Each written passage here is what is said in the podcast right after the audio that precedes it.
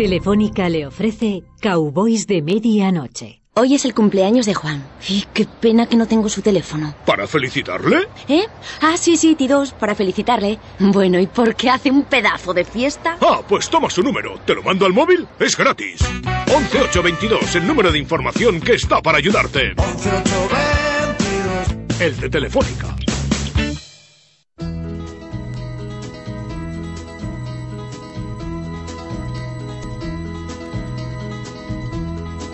Everybody's talking at me. I don't hear words they're saying, only the echoes of my mind. People stopping still. I can't see their faces, only the shadows of their eyes. I'm going where the sun keeps shining through the pouring rain. Going where the weather suits my clothes. Banking off of the northeast winds, sailing on summer breeze. And skipping over the ocean like a stone.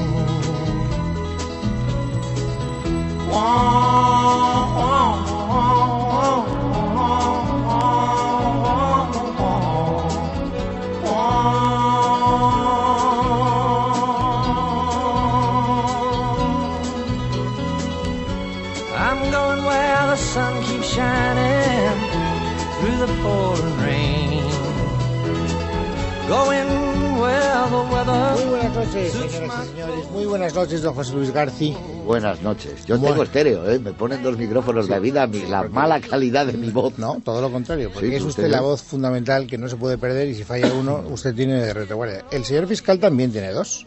Buenas noches, don Eduardo. Buenas noches, tengo Bueno. uno. Pero yo comprendo que debe tener un micrófono siempre, al menos que menos que don José Luis. Ahora, con usted Y con este otro habitual que aparece por aquí, Este que- que que- la que- gente que va a creer que, que Este no es un grabamos de tres que en tres. que este mide dos metros, o sea que... No, no, Este yo no me atrevo a calificarle de ocupa por los dos metros de, Bueno, ha habido de un armario momento, viviente que antes de empezar el programa, cuando ustedes no habían llegado, que estaba yo aquí con el señor, venido ustedes, el señor, que ha entrado porque venían a hacerle una entrevista el fantástico cantante que a mí me encanta, que es Loquillo, Sí, que es como él o más alto que él todavía. Es enorme. Yo me he visto ahí emparedado porque es curioso. Yo nunca lo había visto en persona y había estado un año entero hablando con él todas las semanas en Radio Nacional de fútbol, que es un experto. Bueno, yo les he visto a los dos, pero él- él- este señor mide unos ochenta y muchos, ¿no? Pues don Eduardo es alto, 1,92 y es el más pequeño de ellos. sí. Este es don David Amón. Buenas noches, don David. Que le Hola, dijimos el otro día por aquello de las fórmulas de compromiso. Esto, esto que uno cuando se encuentra con un amigo dice, bueno, oye, a ver si quedamos a tomar unas cañas. Y nadie, ninguno de los dos tiene jamás nunca intención de tomarse unas No, cañas. eso lo peor es cuando llega un tío y te dice, eh, le dices, hombre, ¿cómo te va? Y te lo cuenta. Eso, y, no, y te dice, pues mira, verás, y pum, pum, te cuenta su vida.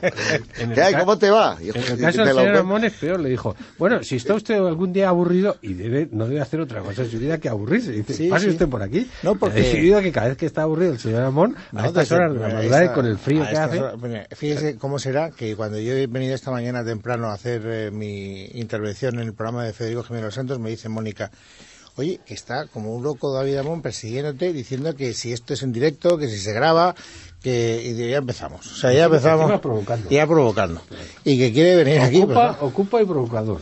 ¿no? Me parecen exagerados sus comentarios. ¿usted cree? Totalmente. Bueno, no, hombre, además venir a estas horas de madrugada tiene su mérito gusta, y tiene su mérito. Sí, ¿no? Ahora, usted sabe que hay una norma que usted ha incumplido, don David. Es decir, usted que quiera venir porque Ah, se es aburre, verdad, pues, es usted. verdad. Pero aquí tiene usted que venir con algo fungible o algo, o sea, es decir... O pasteles que Digo, otras algo, personas. algo tiene usted que me, traer. me encanta que me haga esta pregunta, señor Herrero. Sí, Provócale usted. Provóqueme, provóqueme usted- y será gratamente. No, pero estoy ya vente pidiendo. Tortilla mejor.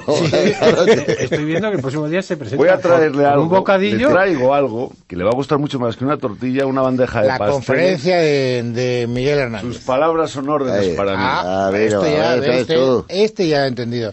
Don David, Dios se lo pague. Además va a haber, me ha estado hablando de un homenaje que se va a hacer a la figura de don Santiago Amón aquí con el ayuntamiento tal, que para ello vamos a estar todos, eso Ah, es sí, por ¿cuándo? supuesto. ¿Cuándo, cuándo? Esto está, está ahí. José Luis García se anticipa a los acontecimientos. No, no, pero eso hay que hacerlo Está ya. preparándose, pero se va a hacer. Ah, y está Porque este es un país olvidadizo. muy olvidado. Cosa que no olvida nadie. O sea que vamos a, a no olvidar lo de, lo de tu padre. Bueno, eh, una para usted y no me puedo olvidar de usted. Muchas gracias. Una tertulia de Semana Santa que grabó con Ana Rosa Quintana, mi Ah. padre, y que estaba yo presente en el estudio, que lo dicen Ah, al principio de la. No, si usted está siempre presente en el estudio. Y, a- y a mí muchas que me ha gracias, traído señor. usted, porque le advierto que de los dos el más peligroso soy yo, porque puede acabar en un Ah, sí, para de guardia. usted, para usted le he traído un amigo mío que se llama Javier Ruiz, que es un gran admirador suyo. Eh, Mal, mal, mal vamos. le, le pide que unos minutillos a la figura de Charlton Heston. Bueno, pues eso vamos a decidir, pero eso no es un presente para mí. Que traiga usted Eso algo, ya que traiga usted aquí algo. Bueno, pero- Que soy el más peligroso de Eh, todos. Era para provocar los celos y volver el viernes que viene. very dangerous. Claro, es que si lo trae todo ya, ¿qué, qué, qué justificación a tener para venir la semana que viene? Sospecho que ninguna, como la de hoy concretamente. ninguna. Bueno, de todas maneras, eh, es que me ha recordado usted cuando le daba a don José Luis García el cassette este sobre el programa de, de Semana Santa. Yo no sé si lo he contado alguna vez aquí, sé que lo he contado muchas veces, pero no recuerdo si es ante estos micrófonos. La anécdota más absurda que me ha pasado a mí en la radio jamás, o sea, cuando quiero zaherirme a mí mismo, cosa que ocurre con frecuencia, cuando quiero demostrarme que no solo soy de pueblo, sino que soy una miserable, eh, en fin, rata de cloaca, me acuerdo de un programa que hicimos en Antena 3 de Radio con su señor padre, don Santiago Gamón, sobre la Semana Santa, pero era un programa especial que Martín Ferrán en un jueves santo, un viernes santo, nos dijo, ¿por qué no hacéis un programa de dos horas sobre la Semana Santa? Y ahí hicimos un programa. Y entonces, en un momento determinado del programa, no sé por qué, eh, salió a colación eh, pues pasajes del Evangelio, como era lógico, porque en Semana Santa no vamos a hablar de otra cosa que no fuera la figura de Jesús, etcétera. Y entonces es cuando yo acuñé la inmortal frase del milagro de los penes y los padres, que fue el lapsus y el error más brutal que yo he cometido en presencia de don Santiago Gamón, menos representado por su señor la gente iba a la hoguera, a la Para que usted vea, ¿no? pero- Para que usted vea, qué barbaridad. Todavía me, me, me sonrojo cuando recuerdo aquella metedura de pata. Bueno, dicho lo cual, vamos a saludar al patrocinador Eso porque empezamos a ser importante. ya muchos. Y, y después, pues ya con calma seguimos. Tiros, hoy le voy a preparar una cena sorpresa a María. ¿Y qué le vas a hacer? Voy a abrir un pedazo de lata de sardinas y unas aceitunas. Oye, ¿y si te reservo un restaurante? 11822, el número de información que está para ayudarte. El de Telefónica.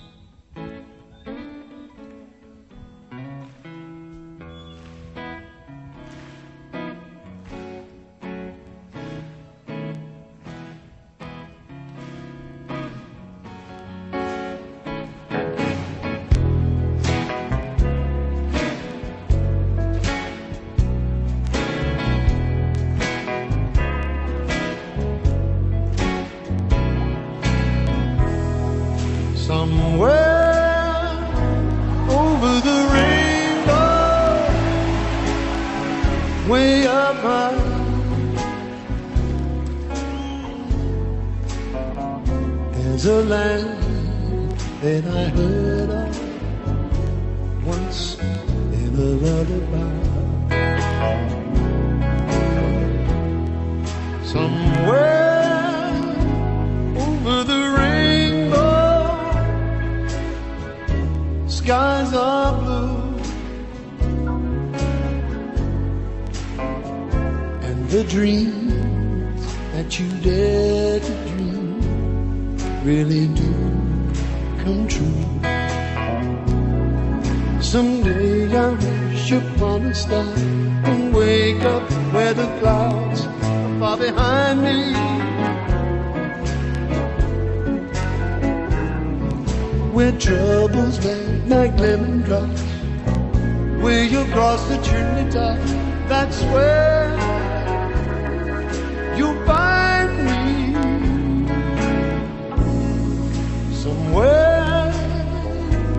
Over the rainbow. Bluebirds fly. Birds fly over the rainbow. Why, and oh, why can't I?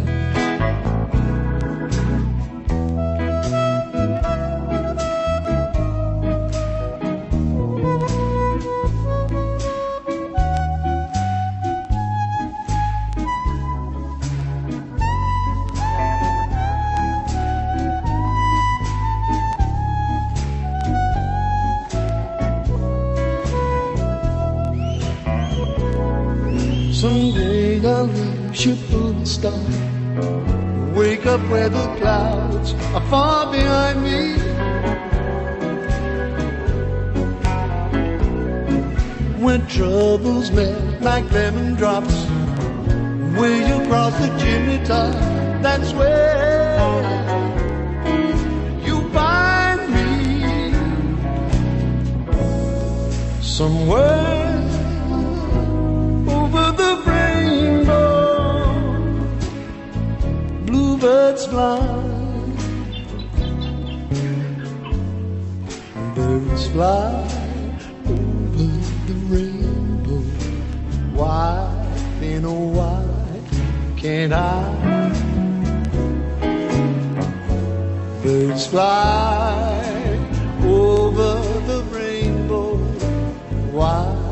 then why can't I?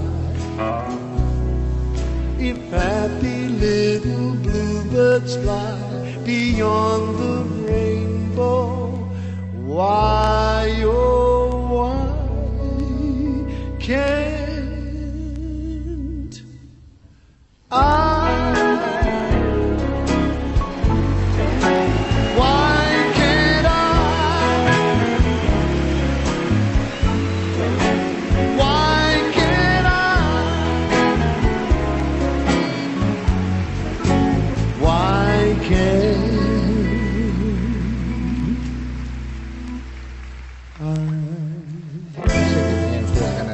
Cortara, pero no tengo No, ganas, no, porque ya, esta ya, es ya. mi canción. Usted corta mis canciones, Pero, pero la suya ya se ve. Bueno, pues mire, se lo voy a decir porque no se lo había querido decir, pero para que vea que juego limpio, porque sobre todo los oyentes lo saben, y ustedes no porque no se enteran, porque yo les distraigo y les eh, desvío la atención.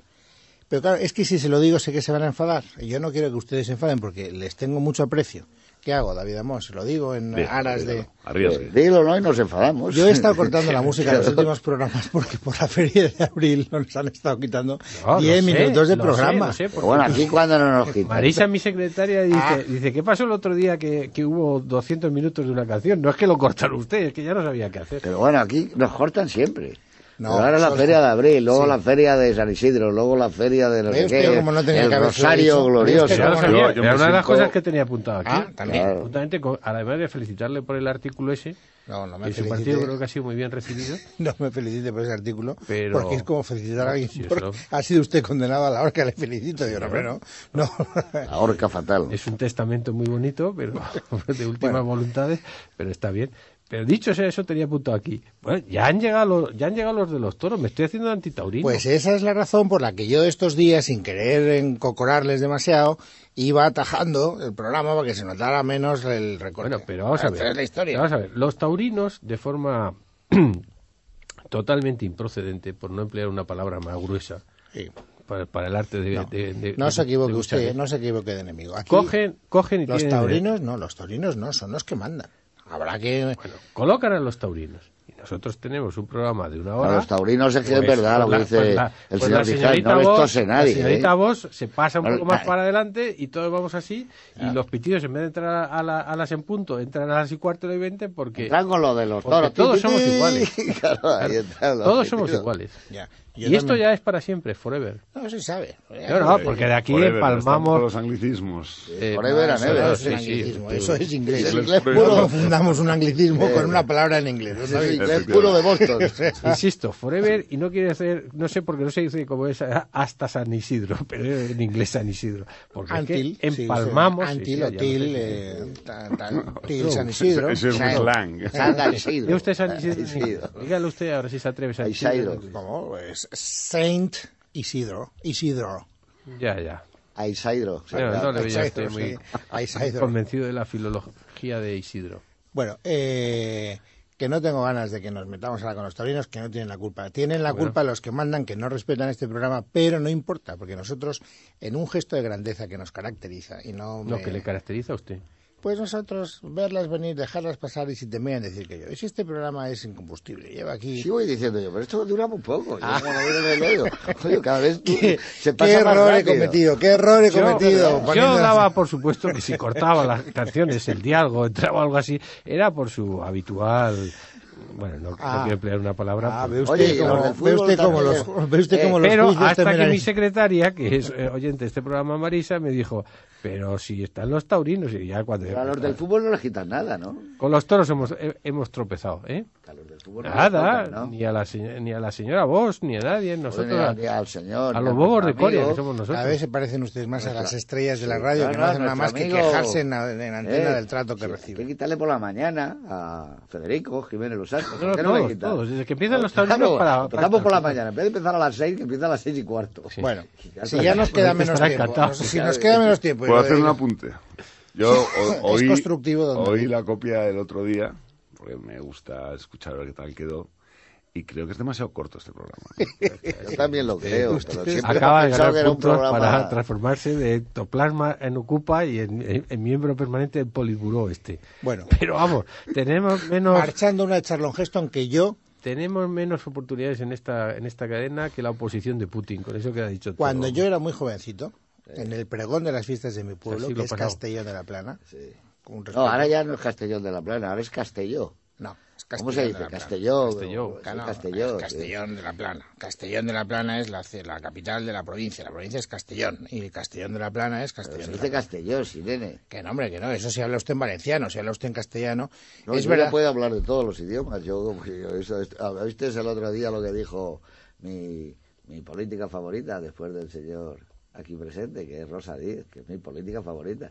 Que hay que 16 maneras distintas ya de educar en este país. Venga, hombre. solo, solo. Luego habló ya de los varios idiomas, porque habría que hablar del balear, ¿eh? No creéis que el balear es el catalán, No, tampoco. no, ¿eh? no me toque esa fibra que la- estoy, se me ha atragantado determinada noticia que he leído en los periódicos estos días a propósito de... En fin, no convirtamos Bueno, esto en un... Escriba usted un artículo y ya está. Eh, usted se cree, usted como está acostumbrado a dictar sentencias, bueno, a dictarlas no, pero a inducirlas sí, que es peor. Sí, sí, sí, que es peor. Eh, ¿Qué le iba a Ibas decir? a hablar de Charlton Heston. Cuando yo era muy Así, pequeñito, para Javier Ruiz, las- el amigo de, de Monsieur Amont, cuando yo era muy pequeñito, tercer y último intento que hago de contarlo, en las fiestas de mi pueblo, Castellón, en el pregón, yo iba vestido de castellonero y a mi lado iba el hijo de Charlon Heston disfrazado de Cid Campeador. Fraser.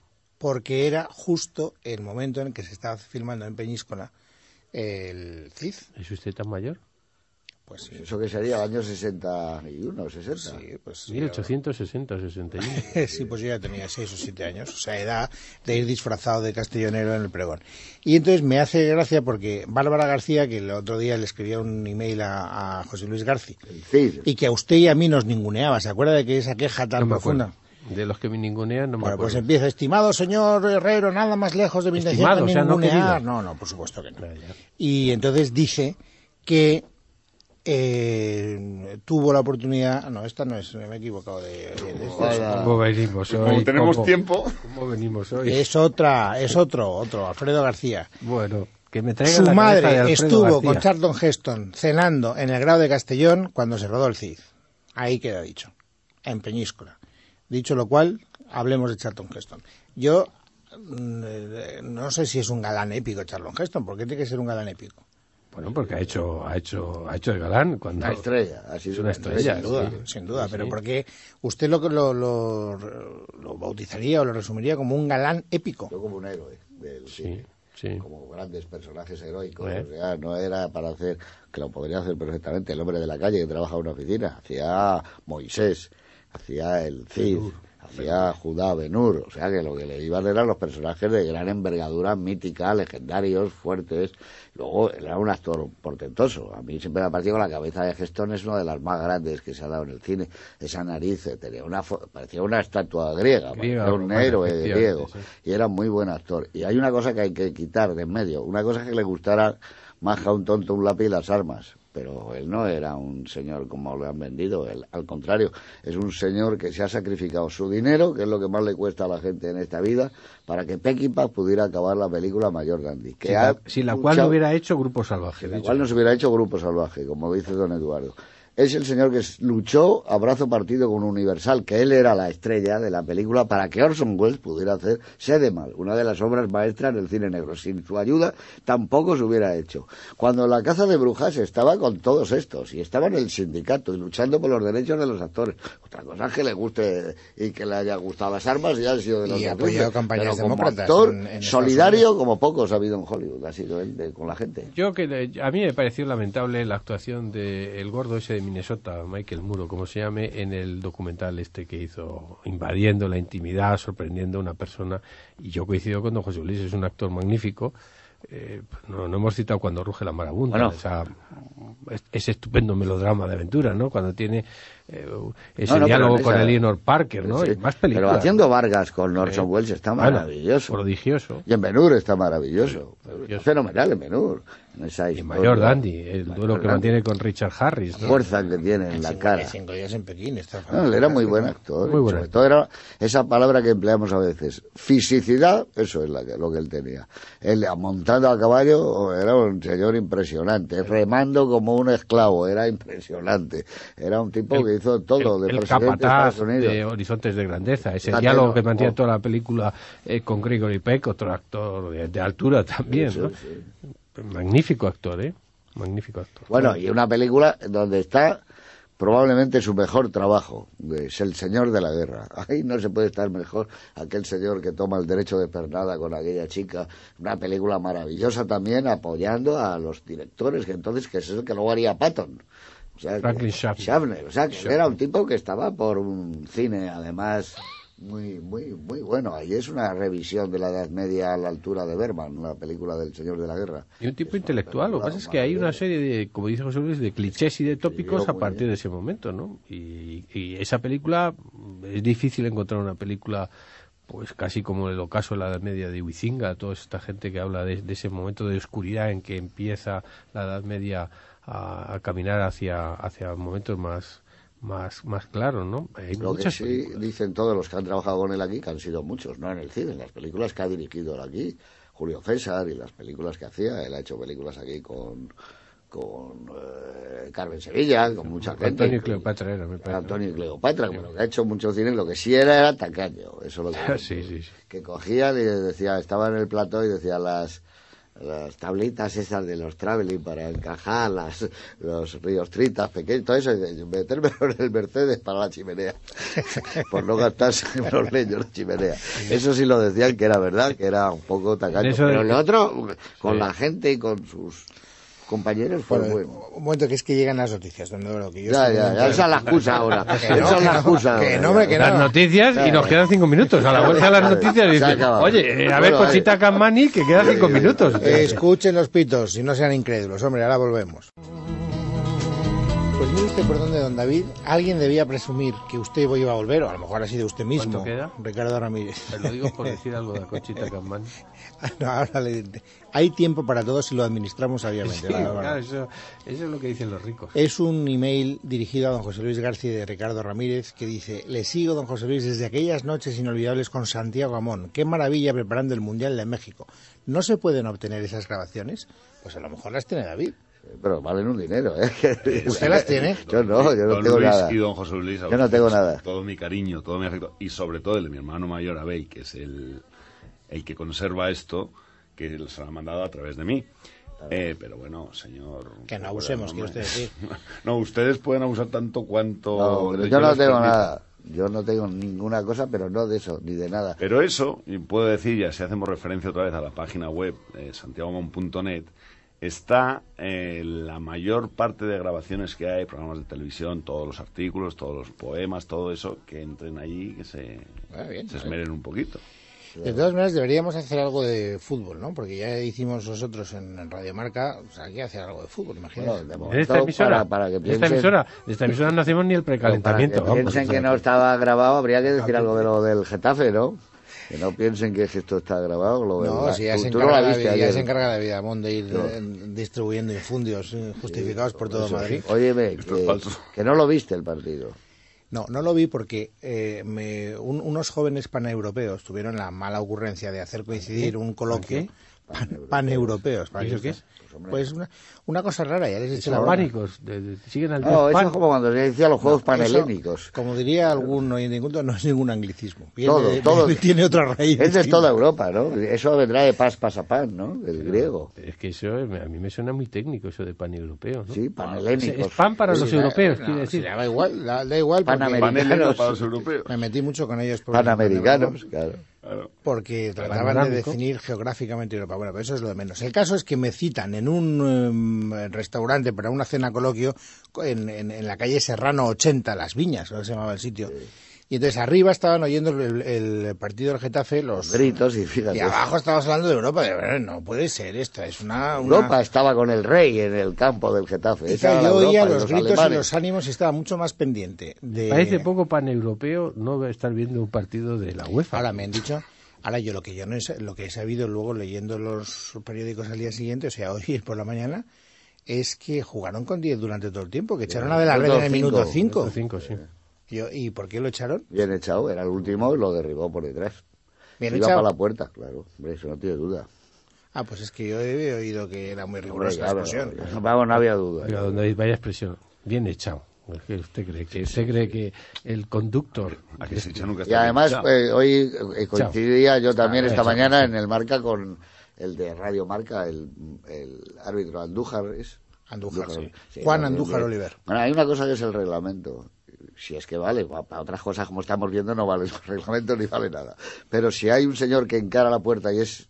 el- no hay nadie ya, va directo a la puerta y le hacen una entrada por detrás. Esa fue justo al borde del área, pegado en la raya, pues es roja directa. ¿Y qué le pareció el, el gol que anularon al, al Mallorca? Al Mallorca. El primero que anularon. Cuando es lo del Yo es que no- Ahora me he ido, estaba pensando. No lo digo Es que como había otro gol que habían No, anulado no. ayer a ellos, a Luca Toni parece que se la lleva un poco con... Sí. ¿Usted No, qué pasa? pero ¿Que no, viene a eso. hacer ir aquí a los madridistas? Durar mucho Ah, perdón, ya No, estoy, no, ya estoy no, detrás, no. ya digo lo del Mallorca, gol como una casa. Ya, ya, El gol del Mallorca saltaron Sí, dos, si me sí. apuras incluso fue falta Fue del falta defensa del Madrid. Madrid. Pero este programa no es Sal- cine. ca- quedó el balón suelto y fue gol. No, ahora y el penalti con la mano también. Exacto. Deberíamos hablar de Pero de cine puede ser como adjetivo, que es muy bueno. Ya, ya. Eh, pase usted ya. Oye, esto no, se está que no habíamos hablado. El, el Mallorca, es verdad que fue un gol como una casa. Bueno, pero a lo que íbamos. irreductibles. Oye, pero a mí me gustó mucho la imagen de- del rey y del príncipe porque estaban como aficionados, de verdad, sin esa etiqueta un poco a veces. Más el príncipe que el ridícula, rey, el rey ¿no? estaba Oye, el rey decía cosas, no, y dijo, uff, se ha resbalado, dijo, cuando se cayó que era el, hubiera sido la puntilla, o no, porque con los alemanes nunca se sabe, pero estuvo muy bien y además me parece que es extraordinario el hecho de que el rey hubiera ido a Getafe a ver con el A mí me parece- No, a mí me no, que parece está muy bien, criminal, a mí me porque parece- es verdad que apoya a toda la gente. Pero es digno de un guion de película, ¿no? Que en el minuto 89 de, te fuercen la con- prórroga con y que en el con último minuto de la prórroga... No, pero eso con los alemanes, Los alemanes y es realismo Bayern grífico. o sea, particularmente. eso es hiperrealismo con los alemanes. Díselo a la Leti. En la última jugada del partido, como pasó ayer, ya Se sacó de centro, le quitó la Copa de Europa. Que hubiera cambiado la historia del Bayern y la historia del fútbol en Europa. El Bayern ese año no se clasificaba. Es decir, que si el Atleti es campeón de Europa, el Bayern al año siguiente ya no hubiera jugado, no hubiera ganado la segunda Copa seguida. Hubiera tenido que esperar a una tercera que hubiera sido una sola. Hubiera cambiado con aquel Beckenbauer y toda esa gente. No hubiera cambiado la historia del fútbol. Pero el fútbol alemán tiene esas cosas. Ya le ha pasado muchas veces cuando ganaron a los húngaros. Bueno, también les ha pasado en contra. El día del Manchester en la final de Barcelona, como fue aquello. Eran campeones, ¿eh? Y un tiro al paste. Y, y de repente, ¡pum! Metieron el gol, sacan el córner y se acabó. En dos minutos perdieron la Champions. Me alegré extraordinariamente.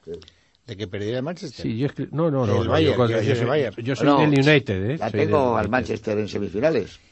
Sí, pero ahora Sí, pero tiene usted un cruce cosa, ¿eh? con un equipo español. Bueno, ahora me he hecho yo de toda la vida del Manchester. Yo- yo del Manchester. Claro. ahora es toda la vida del Manchester. Manchester. No te quepa la menor duda. Este programa es castizo porque después de hablar de toros nosotros nos podemos hablar de fútbol, está muy bien. Luego no, no tenemos arreglo. Luego se cabrean algunos oyentes. Bueno, yo quiero mandar aquí un abrazo de solidaridad a los jugadores del Getafe. Si yo hubiera sido, por ejemplo, ayer Michael Laudrup, lo que yo habría dicho al acabar el partido es que lamentaba enormemente haber sido el entrenador. Yo querría haber jugado, yo querría haber sido futbolista y haber estado con los otros nueve compañeros y haber disputado ese partido porque es un partido que te llevas para toda la vida. Dice, yo juego aquí el partido, ¿no?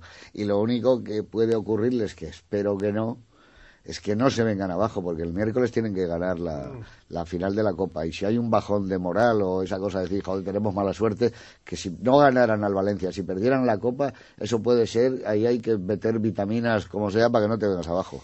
Hombre, lo porque que te, da- te un desánimo, solo le pasó al Atleti, a muchos equipos. ¿Usted ha No, escuchado lo las veo. declaraciones de Oliver Kahn?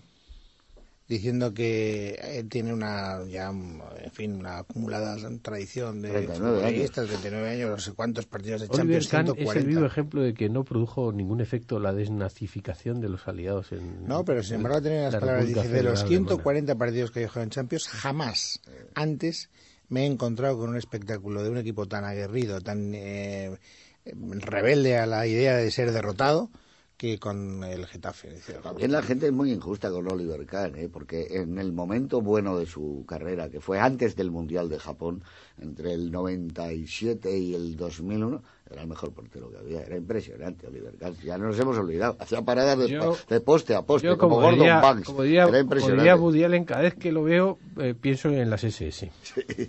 La cara de perro que tiene. De las SS. hoy por hacer amigos, ¿eh? era muy bueno. por hacer amigos. Ya que, ya que he venido, ¿puedo decir algo? Venga, hombre, claro Vamos, que sí. vamos, parece, parece literalmente un participante un meter banda porque como esta no, aquí no, me- no colocas vamos una a palabra ver, ni de vamos a canto. ver, vamos a ver, España somos muy Quijotes, esto está demostrado y... Bueno, cada vez menos. sí, no, no, no, no, cada vez más. Portada del marca. Aunque hayáis perdido, seréis nuestros héroes. Ya, no vale Ya, para nada. pero no vale de nada. De nada. Efectivamente, No vale de nada. Desgraciadamente, eh, lo digo por Y ahora voy, no, no, voy a denunciar una cosa, que me encanta esto de la denuncia. ¿Sabe por qué España, salvo en baloncesto y en otros deportes que son minoritarios, entre comillas, lo ganan todo y en fútbol no?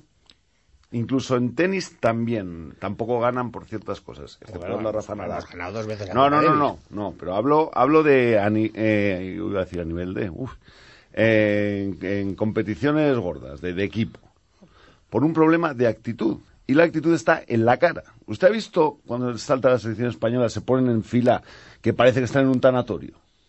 Y ve a otras selecciones riendo. Que están jugando a la selección española, con la selección española, y que te- en, la, en la cara se ve si un equipo Se ve que hay equipos que salen, como tú dices, cogidos de la mano, Claro. contentos, emocionados. Pero Eso de mirar a Claro. las estrellas como Dios, ayúdanos. Y Ah. el cuello ahí parece que se les va a estirar. No, Hay algo de eso, sí. Eso Claro que sí. sí. Y luego yo creo que hay una especie de maleficio que eso lo hizo muy bien Brasil. Y es que España tiene que jugar con la bandera española. O sea, tiene que jugar de Claro. amarillo y de rojo. Claro. Esa es la bandera de España. Y Claro. eso lo hizo Brasil. Brasil jugó de blanco, perdió el maracanazo y va de blanco. No volvió Claro. a jugar nunca más que los acabó. Vamos a jugar con la bandera nuestra de orden y progreso. Pero Y ahí- hay- hay un caso pero de sería eso. bueno. ¿Tú cómo pondrías...? un problema de derecho constitucional. Jugar la a ver, selección ¿cuál española es- con la bandera nacional. ¿Hay algún problema porque la camiseta problema. española sea roja? No, la tienen miles de equipos. ¿Hay alguno para que sea un problema que sea amarilla? No, Suecia, Brasil, la tienen amarilla. Pues, pues, pues, puede ser, ¿cuál puede ser? Elegir, eh, camisa amarilla, como se decía antes, camisola amarilla, pantalón rojo o camisa roja, pantalón amarillo, es igual. Pero en cualquier caso es la bandera. Camiseta a franjas rojas y amarillas. Ya No, puesta. hombre, eso no tiene que ser la franja. No, pues entonces van a decir para los catalanes por qué usan su camiseta Para- Aragón. su bandera. Bueno, pero en fin. un, un ejemplo, eh, ustedes conocerán, por supuesto, la Universidad de Notre Dame, ¿verdad? Era, era es una de las punteras de fútbol americano y en Estados Unidos, y él es el Notre Dame de Fighting Irish, que ustedes que saben inglés, quién sabe lo que quiere decir, ¿no? No, no sabemos, pero nos lo imaginamos. bueno, pues los irlandeses luchadores, ¿no? Luchadores, sí. como los Celtics de Boston, que saben que van de verde y blanco. Y ellos visten de eh, oro y azul. Entonces un año, y ganaban todo, ¿no? Un año, y dijeron, pues vamos al verde y blanco. Y perdieron todos los partidos. de- enterraron los colores verde y blanco. Bueno, eso es como Sasuna, que cambió el nombre del campo y desde que se llamaba Reino de Navarra tardaron en ganar un partido, me parece que fue no sé cuánto tiempo. Y hablando de colores, perdón, eh, ¿de qué color visten los Lakers? Ustedes que saben Amarillo. ¿Y? Amarillo y... ¿Y el color de, de fuera cuál es? Ah, cuando juegan fuera. Sí. Ah, no tengo ni idea. Sí, hombre. Es que no Azul, quiero- azul. No, morado. Morado. Bueno, Es que azul ahora había está- dicho morado. sí. Es morado, pero es que ahora está, como en inglés es, como usted sabe, morado es purple. Purple. Aquí dicen Púrpura. púrpura. ¿Pero ¿y cuál es el color púrpura? Pues el de los cardenales. Siempre se ha hablado de los purpurados.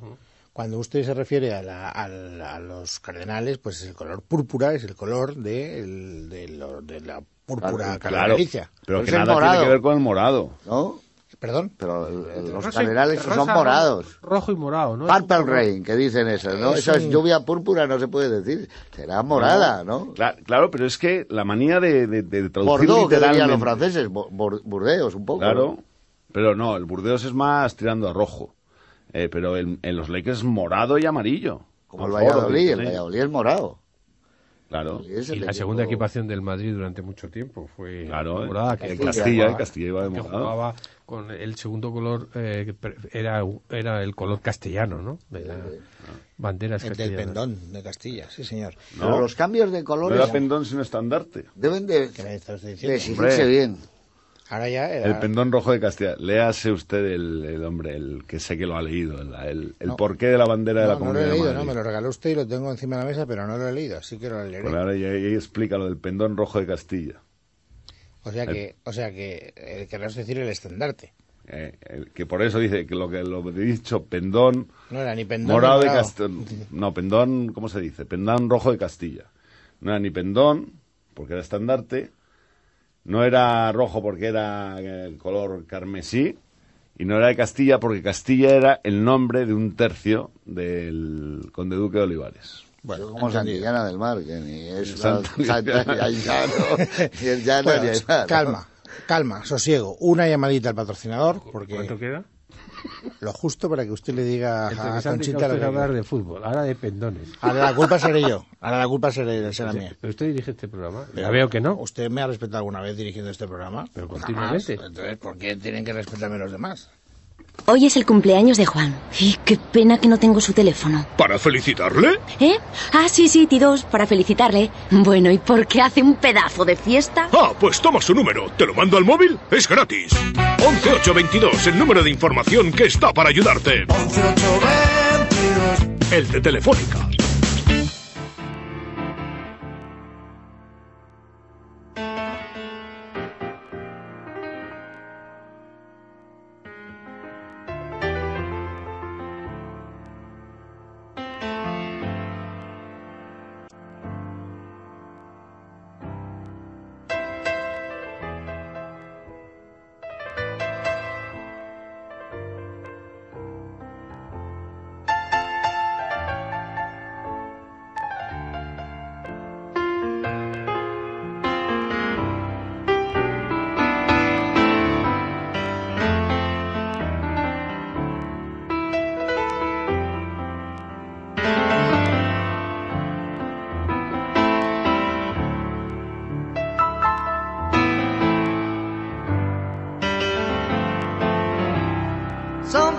Like to get away, take a holiday from the neighborhood.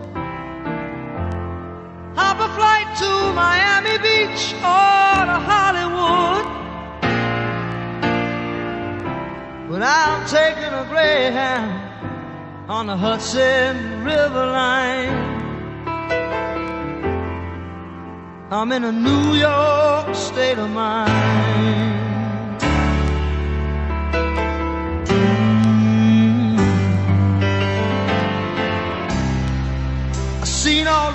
Stars in their fancy cars and their limousines. Been high in the Rockies, under the evergreens.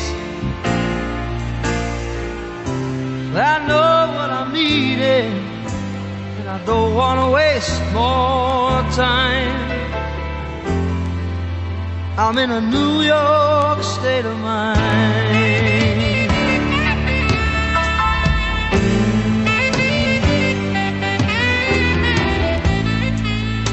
So easy living day by day. Out of touch with the rhythm and blues. But now I need a little give and take.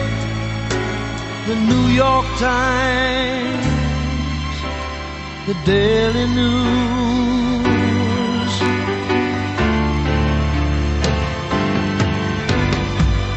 Bueno, eh, quedan cinco minutos. cinco minutos es una barbaridad de tiempo, bien No lo administrados. veo, y puede ser una, es una eternidad. Díselo al Getafe, lo que eran cinco minutos ayer, Bueno. sin ir más lejos. No volvamos a hablar, no volvamos a hablar de fútbol. No, no. Impóngase, don Eduardo. ¿Alguna película que usted haya visto recientemente que merezca la pena ver? Eh, a mí me gustó mucho el, el documental de Scorsese sobre los Rolling Stones, el concierto este que hicieron en el 2006 en el Beacon Theater en Nueva York. ¿No lo hace por, no lo dice por hacerse el jovenzuelo? No, no, no, no, no. The Last Waltz, yo no soy nada partidario, como sabe usted, de la música rock, ni, de- ni, ni de los Rolling Stones, particularmente, yo era de los Beatles en mi juventud, y tampoco excesivamente de los Beatles, pero la que el documental que, hizo el último Vals con el, último concierto de The Band me pareció que era estupendo, y este a mí me, me ha gustado mucho. Ya tiene 18 cámaras con unos directores de fotografía estupendos y le da mucho ritmo al, al asunto. A mí me, me ha gustado, la verdad es que me, me ha gustado bastante. En cambio, iba a ver una película que a mí el personaje me fascina, que es Houdini, que se llama El último, mago, Y- y, me parece muy floja, Sí, flojísima. muy Flojísima. floja. Es Catherine curioso. Zeta-Jones está fondona y, y parece mentira que la haya rodado en Edimburgo, que es una ciudad maravillosa. Tiene tantos recuerdos para, para, para, para Stevenson, para Conan Doyle, para los crímenes que se han cometido en esa ciudad. Y no saca ni partido esto la australiana esta que es bastante incapaz, que se llama Gillian Armstrong, ¿no? La película es flojísima, flojísima. La que era buena era el gran Houdini, la que hizo Tony no me acuerdo, pero sí, seguro que era, seguro que era mejor. No les ha gustado Los falsificadores es una buena película, la que ha ganado el Oscar este año, la mejor película. Pero don Eduardo la- no la puso mal, pero tampoco tampoco exultó Es que, si la, es que si la comparo con La vida de los otros no hay color. Claro, La vida de los otros me parece descomunal y esta me parece una buena película. Una buena película. Yo creo que tiene un problema desde mi punto de vista y es que yo jamás la habría contado en flashback, empezando con él en la playa y tal. La habría co- contado pues cronológicamente, vamos, en su orden. Pero vamos, dicho eso, a mí me parece que es una película pues muy impactante y, eh, como ha dicho a micrófono cerrado el señor Garci, pues eh, transmite mucha verdad. Aparte de que es muy bonito el dilema ese entre si puedes trabajar para intentar sobrevivir aunque estés ayudando al mal. Porque, de hecho, el hecho histórico es que pudieron causar un crack eso que ahora se llama desaceleración económica, ¿no? Un verdadero crack invadiendo de monedas el mercado americano o británico. Era un plan diabólico, pero muy bien concebido. Nosotros seguimos llamando crack a lo que los americanos llaman crash. Sí. No sé por qué. Aquí decimos siempre el crack del 29 y es el crash del 29. Y tampoco sé por qué ellos dicen crash, porque crash, es, Crash, es, un accidente, es la traducción literal de un choque de coches. o de Sí, un de accidente. un golpe. Pero ellos siempre se han referido al crash del 29. Nunca han dicho el... Y en cambio aquí yo desde que tengo uso de razón siempre he oído el crack del 29. Yo lo que no entiendo es cómo teniendo 325.218 formas de decir crack, decimos crack. Dígame usted tres alternativas. Tres alternativas, la bomba incluso. Venga, este hombre. tío es la bomba, un crack. Ah, no, bueno, pero en- Ah. en, en el ámbito financiero. Que Ah, viene- ah, ah. Ah, tú dices en el deporte. desplome. No, en cualquier. Crack se Ah. utiliza para todo. Sí, para Un amigo que es muy... En Argentina muy lo dicen que es un crack, es un fenómeno, una estrella Claro, de Sí, fútbol, un un futbolista y un crack es eso, un crack es un rompedor, que de ahí viene, un rompedor, un tío que, en fin, te- Pero yo puse el crack a la película por el crack, por la ruptura, por... O sea, onomatopéyicamente. crack. Por cierto, Porque había una novela también de, de cuentos de Scott Fitzgerald que se llama The Crack Up. Por cierto, sé que queda poco El tiempo. derrumbe. Sé que queda poco tiempo y esto tengo que decirlo. Estuve el otro día con un amigo suyo que se llama Francisco Piquer, que me habló maravillosamente de usted y que me dijo mandara muchos recuerdos. el fantástico. ¿Qué hay de Conchita Campani, don Eduardo Torres Luce? Poca cosa, por cierto, eh, poca cosa, es que no hay nada, eh, francamente. ¿Se acuerda usted de la becerrada de Forqué? Pues por, por, por hablar algo en cine madura. En el resto es que no hay nada, Conchita, es una semana. ¿Nada? Por lo menos, no, no, nada, nada, nada. No, no, no hay nada que, que recomendar a, a Conchita ni, ni lejanamente. Por cierto, ¿qué año ganó usted el Oscar? 8, 3. Bueno, yo he leído y en el ABC un porque despegue... ayer estuve, ayer, no, ayer, sí, no, antes de ayer estuve en la Academia de Cine en una mesa redonda sobre volver a empezar. Así, ¿eh? Sí, con Encarna Paso, Ricardo Navarrete y... eh, eh, Pues muy bien tratado por el ABC. Tengo, yo felicito al ABC porque por primera vez ha mimado una, una buena pieza periodística. Y en vez de... Astorga, ¿no? Sí, Yo no lo he y, visto todavía. y lo, ha, lo ha reflejado muy bien, lo ha destacado en el sumario y, y le ha dado un despliegue en dos páginas muy... Supongo que habrá puesto Estaba- porque estaba llena la sala- no la lo he academia, ¿eh? visto, que yo creo que el- a, a- a 25 años vista el mérito que tiene esa película o el mérito que tiene ese Oscar es el haber abierto un camino porque los que han venido después son mejores pero no hay duda de que Indurain es mejor que Bahamontes eso pero Bahamontes eso, ganó sí. el primero Eso, lo- eso lo cuenta usted en la... Ahoga Sol es una estrella de la NBA. tal cual- Martín fue el primero. Tal cual lo está contando, lo Y dice ahora, los que han venido luego han sido mejores sin ninguna duda eso también Bueno, eso es discutible. Eso- fin, por lo menos en mi eso, caso, sí. eso es en mi discutible. caso sí seguro Señores, eh, Señores, señores, se se ha acabado, se ha acabado. Ahora que viene un programa de toros, viene ahora. Proteste usted al obispo de Cuenca, que es su gran debilidad. Proteste usted, a Nos- ver si nos hace nos caso. hemos Pero oye, si protestamos al obispo de Cuenca, ¿nos hace caso o no? Hombre, si solo es al de de Cuenca, fútbol. ¿No? al de Cuenca no, hay que ir a recursos alzadas. Directamente, ¿quién manda de verdad? Pero es verdad, es verdad que el Parlamento Europeo, es eh, es verdad que el, parla- el Parlamento Europeo va a prohibir las corridas de toros. No, pero el Parlamento Europeo ha dicho que no hay que ir a Pekín si eh, no... A Pekín, a- a Beijing. A Beijing. Eh, sí, porque hay que dialogar con el Dalai Lama. Y no se lo pienso explicar más porque ya estamos invadiendo un territorio que no es propio. Así que a correr y hasta la territorio, semana que viene. territorio. Territorio Comanche. Territorio. Ahí, ahí, ahí le, han dado, Territorio. ahí le han dado.